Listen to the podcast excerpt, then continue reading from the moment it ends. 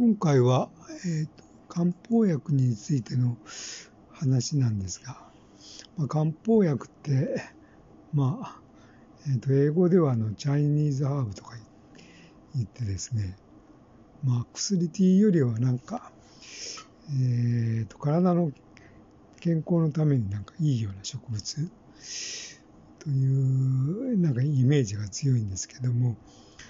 えーとまあ、ちょっと薬っていうと頭痛吐いたとか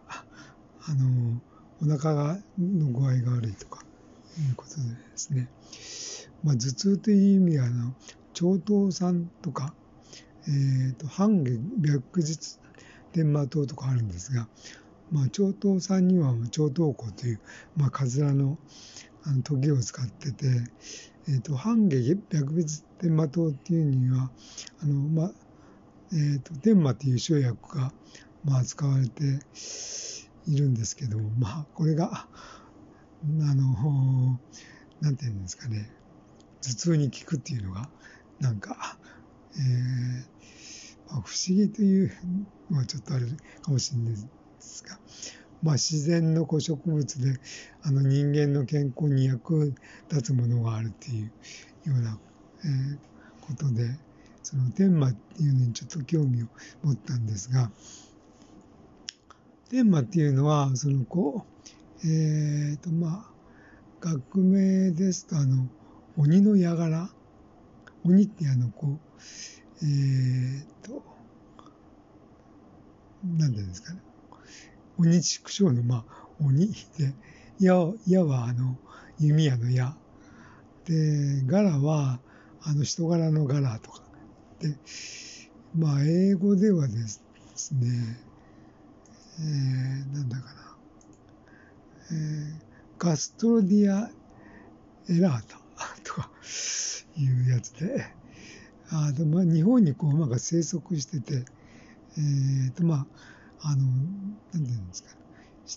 あの林の中に生えてるような植物のその根っこなんかを、まあ、使っている根っこのようなんですが、え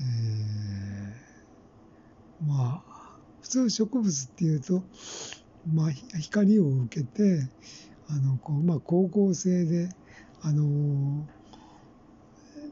成長するっていうのがまあ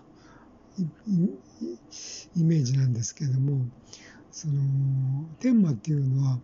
まあ、不正植物っていうあの菌有機物のあの菌を栄養にしてなんか育つ植物みたいでですね。これもまたちょっと珍しいなと思ったんですがあのなかなかこの半下白日天満糖っていうのはめまいや頭痛とかですね。リウマチなんかに聞いたりとか、